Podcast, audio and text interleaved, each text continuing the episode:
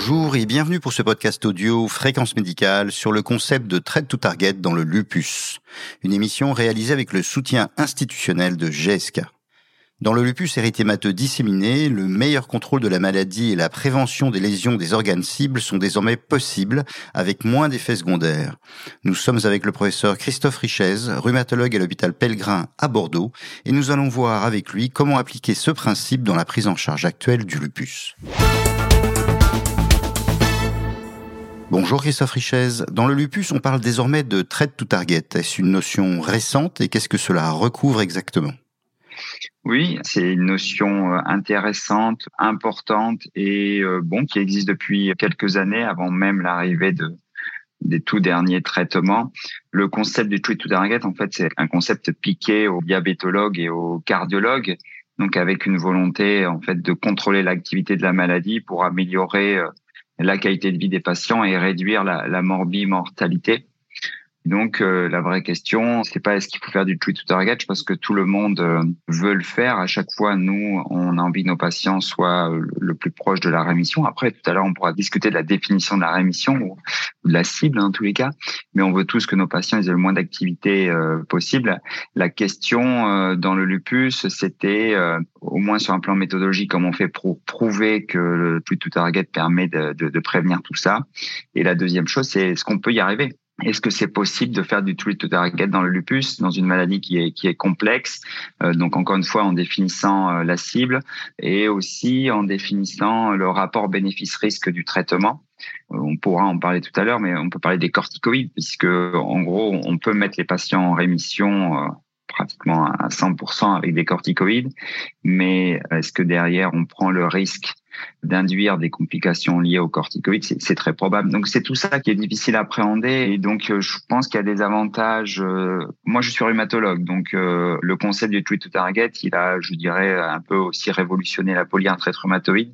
Donc ces deux maladies voisine, mais aussi euh, pas si voisine que ça, avec des avantages et des inconvénients pour appliquer le truc to target.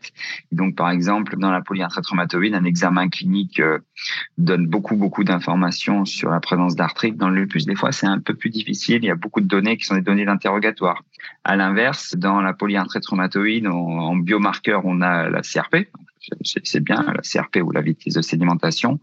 Dans le lupus, on, a ces outils-là, mais on a aussi euh, les anticorps anti-ADN, euh, la consommation du complément, qui sont euh, des éléments associés, corrélés à l'activité de la maladie. Donc, il y a, aussi des avantages dans le lupus.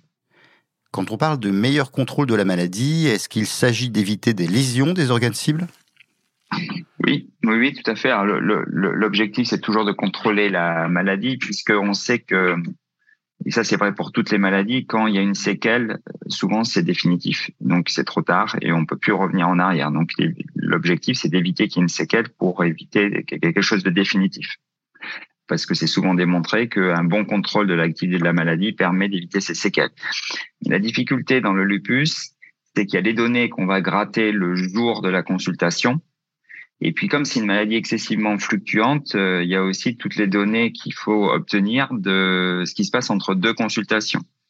Et dans un monde parfait, il faudrait être ultra disponible pour les patients pour être capable de contrôler une poussée qui survient entre deux consultations. On essaye tous de le faire.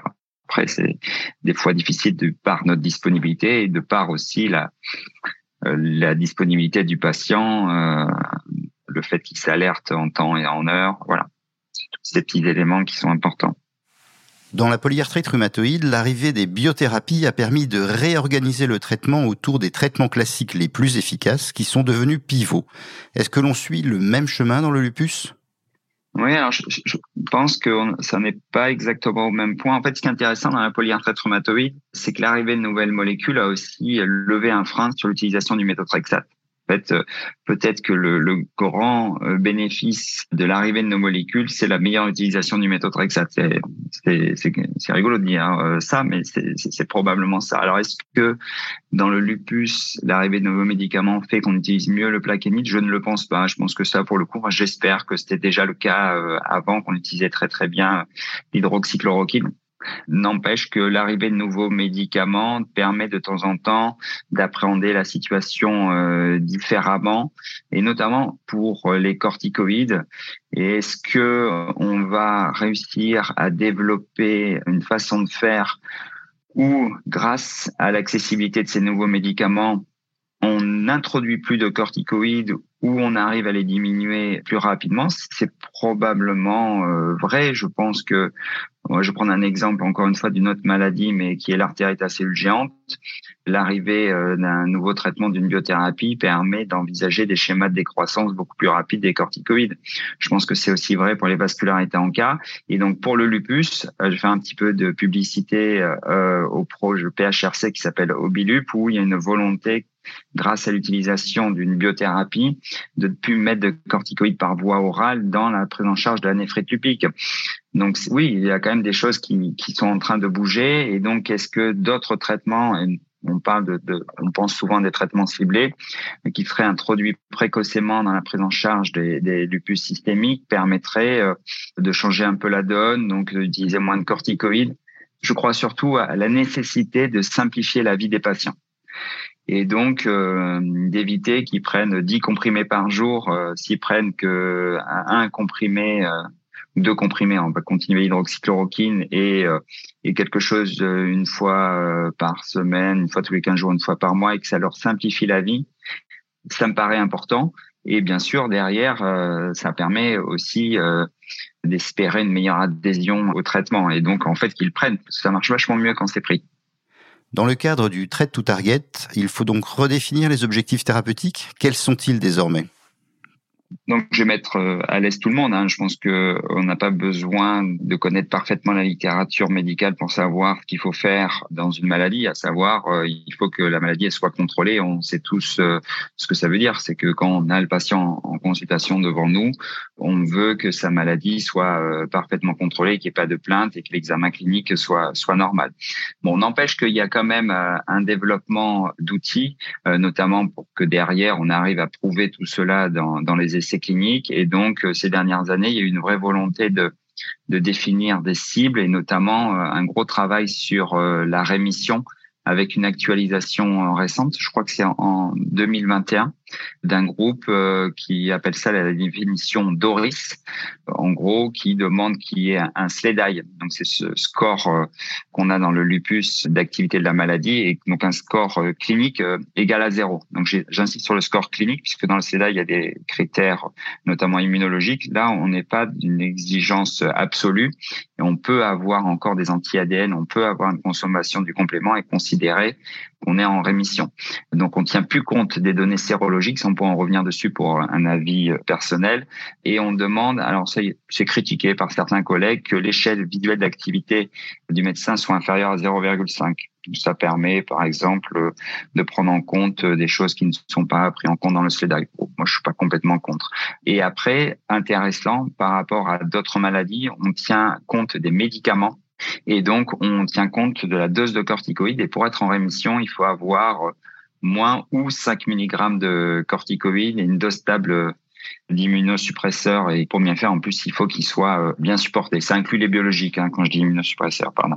Et alors, pardon, euh, ça c'est la définition Doris qui est importante, qui est un peu je ne sais pas si elle est trop exigeante, même si je pense que c'est ça qu'il faut essayer d'obtenir.